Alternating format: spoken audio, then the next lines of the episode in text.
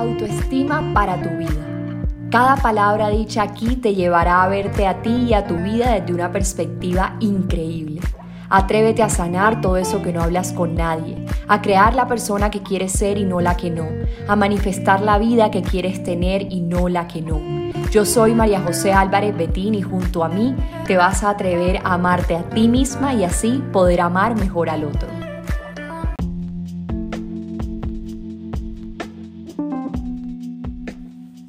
Buenas, buenas, qué felicidad, un episodio más de autoestima para tu vida. Voy a comenzar hablándote, de pronto no, no sientes mi voz con la misma energía. He tenido una situación un poco, no digámosle difícil, sino incómoda. Literalmente el último episodio de autoestima para tu vida, que fue confianza que inspira, ha sido el episodio más impactante para las personas que lo han escuchado porque han podido hacer ciertas reflexiones sobre su vida y me lo han dicho todas entonces, definitivamente entendí que luego de Confianza que Inspira tenía que dar un tema que esas mismas personas necesitaran para ese mismo proceso que estaban llevando a cabo.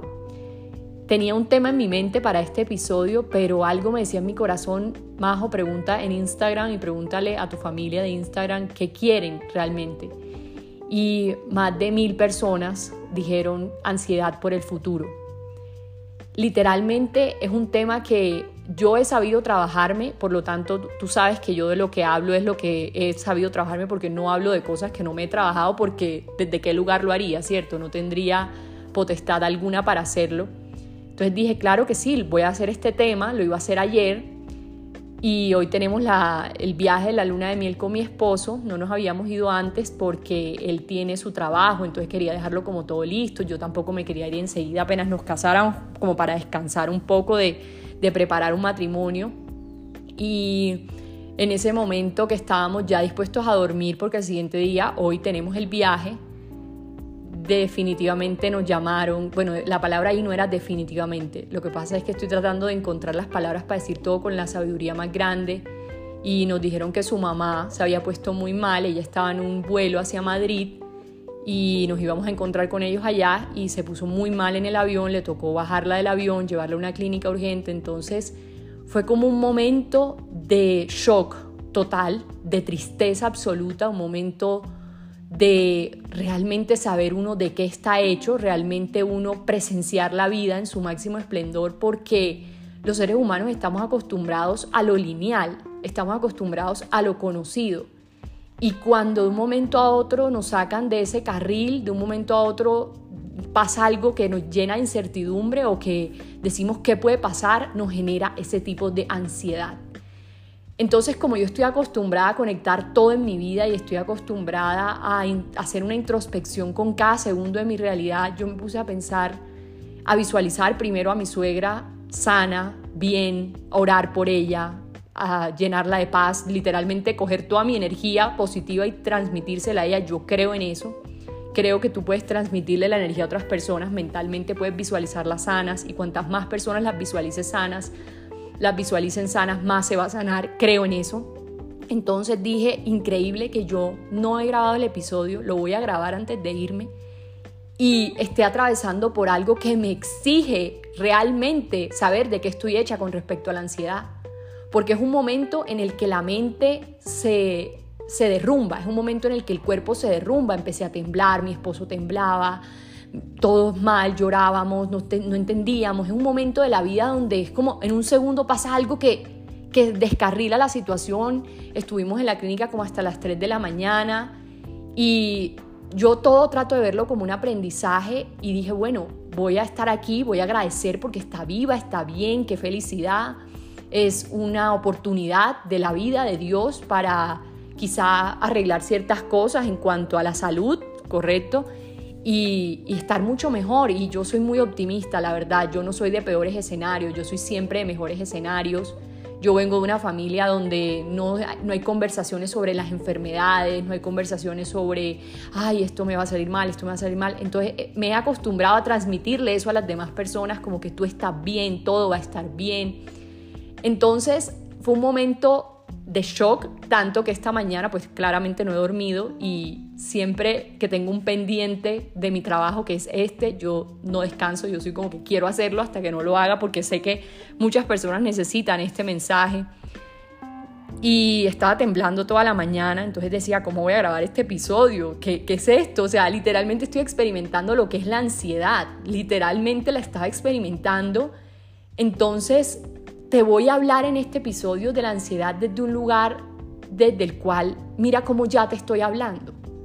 Si te das cuenta, estoy pasando, digámoslo, voy a mi luna de miel y mi suegra está en una situación que no es tan cómoda, pero que somos optimistas y ella también y va a estar bien y no es nada grave. Es simplemente cuestión de, de confiar y de descansar pero no es, no, es lo, no es lo normal, por decirlo así. Lo normal es que todos estuvieran bien, que ellos pudieran viajar, mis suegros, que nos pudiéramos encontrar con ellos, que nosotros fuéramos a nuestra luna de miel, pero eso no pasó así. Y entonces ahí es donde entra la ansiedad del futuro, ahí es donde entra el manejo de la incertidumbre, ahí es donde entra la tristeza. Y quizá esto es lo que me está pasando a mí ahora mismo, pero a ti te está pasando con una relación, que era lo que a mí me pasaba antes, a mí la ansiedad me daba era con las relaciones o quizá te está pasando con el dinero o con cualquier otra cosa. Entonces te lo voy a hablar y te voy a decir cómo la he manejado, porque es que no es como la he manejado en todo el año, en todos mis ocho años de proceso, sino cómo la estoy manejando hoy, que llevo, no sé, duré aproximadamente 10 horas temblando, porque por más de que la mente uno se la trabaje, el cuerpo reacciona y el cuerpo tiembla, el corazón late, las pupilas, bueno, la adrenalina, el cortisol, las manos se llenan de, la sangre muchas veces se va a las manos porque te llena de como de enojo, si te llenas de enojo. Entonces es un momento donde yo digo que ahí es donde sabemos de qué estamos hechos realmente los seres humanos. Porque en un momento yo dije, no me voy a quedar en la cama deprimida porque yo quiero que ella esté bien, quiero que Simón esté bien, quiero que todo esté bien y por qué no todo está bien y uno se pregunta como por qué la vida no es como uno quiere que sea. Y, y te lo estoy diciendo desde un lugar completamente genuino, completamente poniéndome en tu sitio, porque la realidad es que a mí en mi vida no me pasan muchas cosas, digamos que me pasan cosas, pero como yo trabajo en conciencia y trabajo en esto, yo no sufro digamos que yo todo trato de verle el aprendizaje, todo trato de verle el amor detrás, porque creo que detrás de todo lo que queremos, lo que buscamos realmente es amar y ser amados. Entonces voy a decirte algunas claves para cuando tenemos ansiedad por el futuro. Y lo primero es algo que a mí me ha servido muchísimo en mi vida y es entender que yo no soy mi mente. Mi mente, digamos que dentro de mí hay dos personas y mi mente es una persona.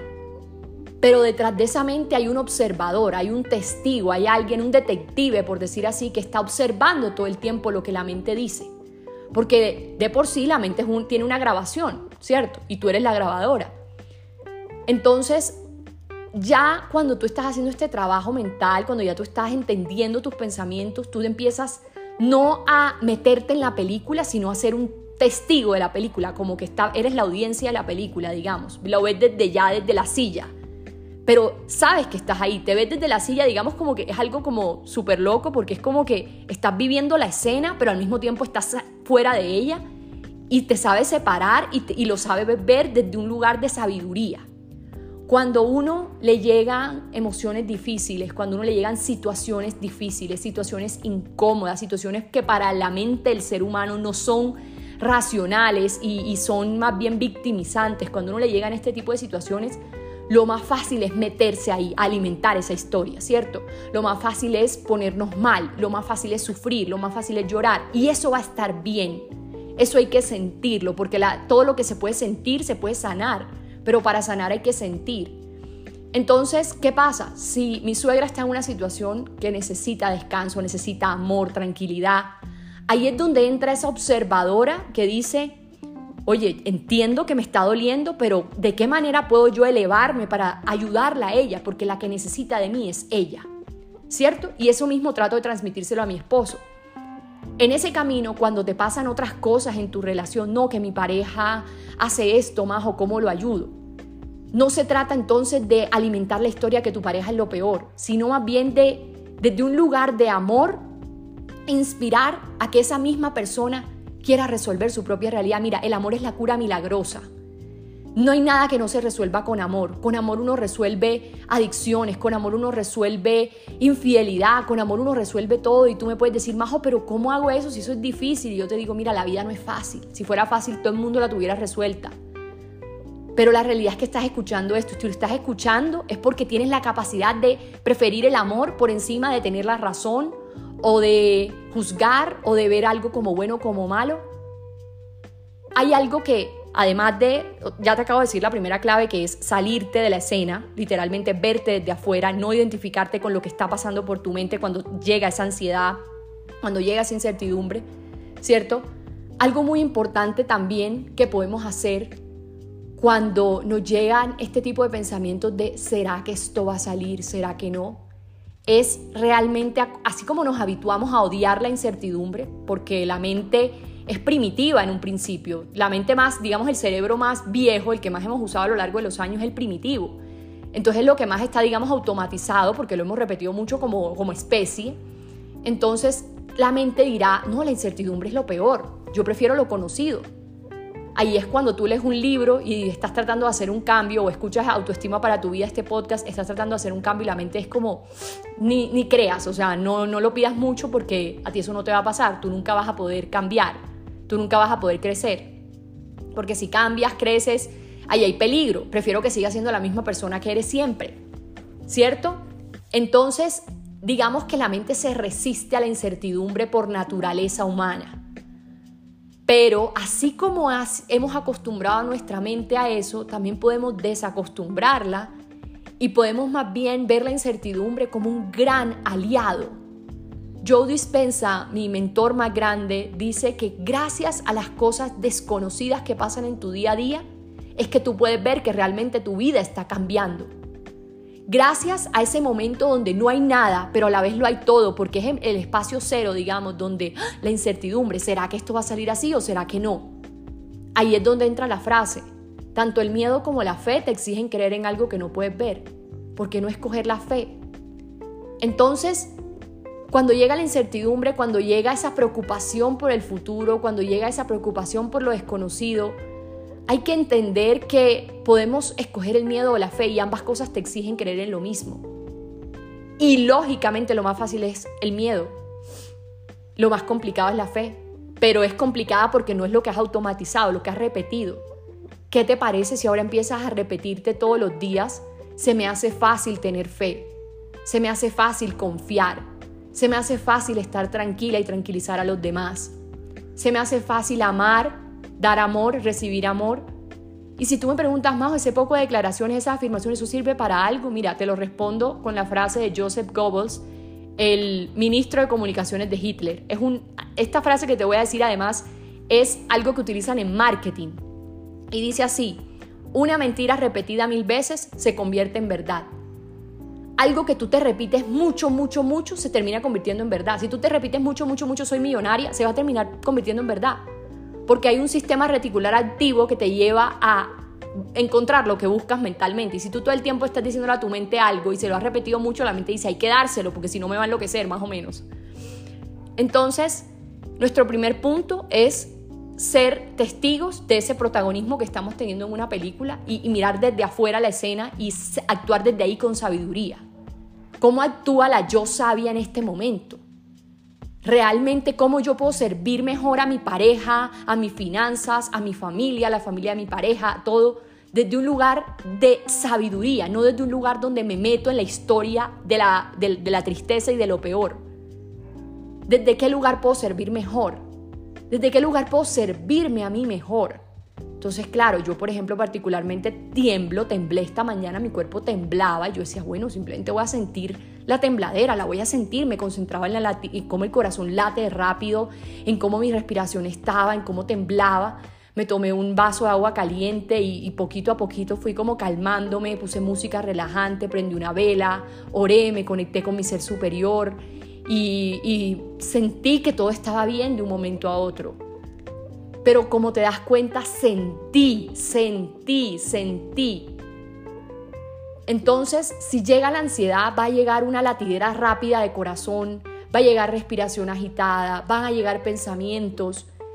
Entonces es el momento y ahí vamos a la tercera clave, para salirse de la mente. Vete al cuerpo. Si tú quieres ser inteligente emocionalmente, tu clave más importante es irte al cuerpo. En el momento donde tú le das historia a la emoción, te apegas a ella y no se va. Y es cuando las emociones duran en ti 200 años y te vuelves una persona amargada, triste y aburrida. Pero ¿qué pasa si le dejas de dar historia en la mente a la emoción y más bien dices, ok, estoy sintiéndome así y sientes, si es enojo, la efervescencia como una aspirina que se siente del enojo. Si es tristeza, sacas tus lágrimas. Si es depresión, lloras hasta, no sé, hasta más no poder. Y hablando de depresión no en los términos, digamos, psicológicos, psiquiátricos, sino en términos como de una, de una tristeza más elevada. Si es desconsuelo, si es esa ansiedad, sentir realmente ese cóctel hormonal que surge con tus emociones, irte al cuerpo. El cuerpo necesita sentirlas por una razón. Ahora, cuando ya tú te has desapegado, digamos, te has salido de la escena, cuando ya tú estás haciendo las claves que te acabo de decir, estás, digamos, sintiendo las emociones, ya tú vas a algo que se llama vivir en certeza a través de la presencia. Mira, tú no eres Dios, digamos, tú no tienes la verdad absoluta, pero yo creo que como a, nivel de energía, a nivel de materia, a nivel de física cuántica, a nivel de fe, uno si observa un futuro que quiere, no hay posibilidad de que haya otro. Si uno tiene la certeza de que es el futuro que viene, si tú tienes la certeza de que eso es lo que quieres, eso es lo que va a venir. Literalmente hay un estudio que muestra cómo las cosas observadas aparecen y las no observadas claramente no aparecen.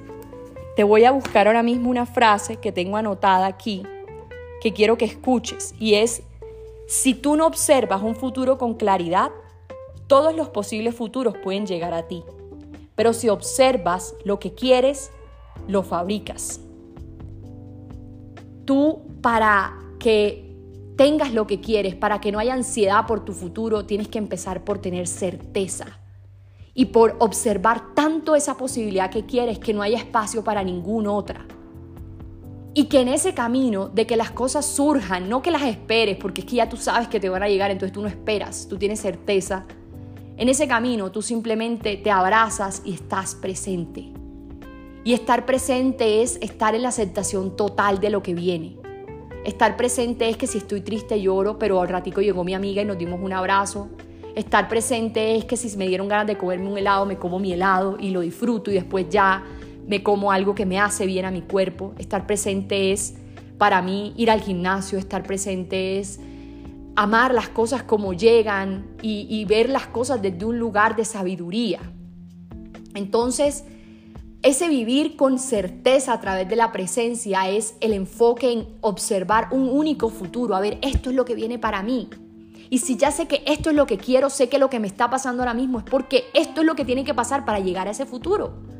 Si esto no pasa, no llego allá. Entonces acepto, acepto, tengo fe, confío, no necesito ver para creer, sino que creo para ver. Tengo toda la fe de que todo surge de la mejor forma posible. Confío, la confianza. Entonces avanzo en mi vida y vivo en aceptación total. Paso esto anoche, tengo mi luna de miel, mi luna de miel quizá no va a ser con la misma felicidad porque claramente vamos a estar muy pendientes de mi suegra, de que todo esté bien, pero así es, así es y así está pasando. Y acepto lo que está pasando y disfruto también de lo que está pasando y abrazo el presente y confío en que todo tiene una razón de ser y confío en que la ansiedad no es mi enemiga, la ansiedad es mi amiga para evolucionar. Todo lo que se puede sentir se puede sanar y si yo estoy evolucionando en emociones y si estoy viendo mis emociones desde otro punto sin reprimirlas, más bien aceptándolas, yo estoy evolucionando en conciencia, yo estoy elevando la vibración colectiva del mundo literalmente porque tú si tú sanas, el mundo sana. Entonces, que tú te bajes a, a un nivel bajo es, no estás ayudando al mundo, al contrario, súbete y subes. Inspírate e inspiras. Entonces te entiendo, estoy en tu lugar y te amo, te amo. Si te tuviera a mi lado, te abrazara, ese abrazo que, que quizá anoche yo necesitaba, quizá mi esposo está necesitando y que nos hemos dado, pero que Me generó también además algo muy lindo, un amor profundo por la humanidad. Estas cosas que se salen como de la línea de la vida. Me genera mucho amor por la humanidad, me genera ganas realmente de abrazarla, de decirte, mira, aquí estoy, créeme que esto no es para siempre, las cosas no son eternas, todo surge de la manera más amorosa posible para tu proceso, porque la vida no te da más de lo que no puedes soportar. Y si estás escuchando esto es porque dentro de ti están todas las capacidades en todos los sentidos para trabajarlo. Tienes que realmente tomar la decisión, salirte del papel de víctima, responsabilizarte de tu realidad, confiar en tu pareja, confiar en tus relaciones, confiar en el universo, confiar, confiar, permitir cuando confías permites que llegue a tu vida lo que quieres, pero cuando desconfías bloqueas. Entonces que tu trabajo no se centre en controlar que todo surja como quieres, sino en confiar en el camino de que eso llegue a ti.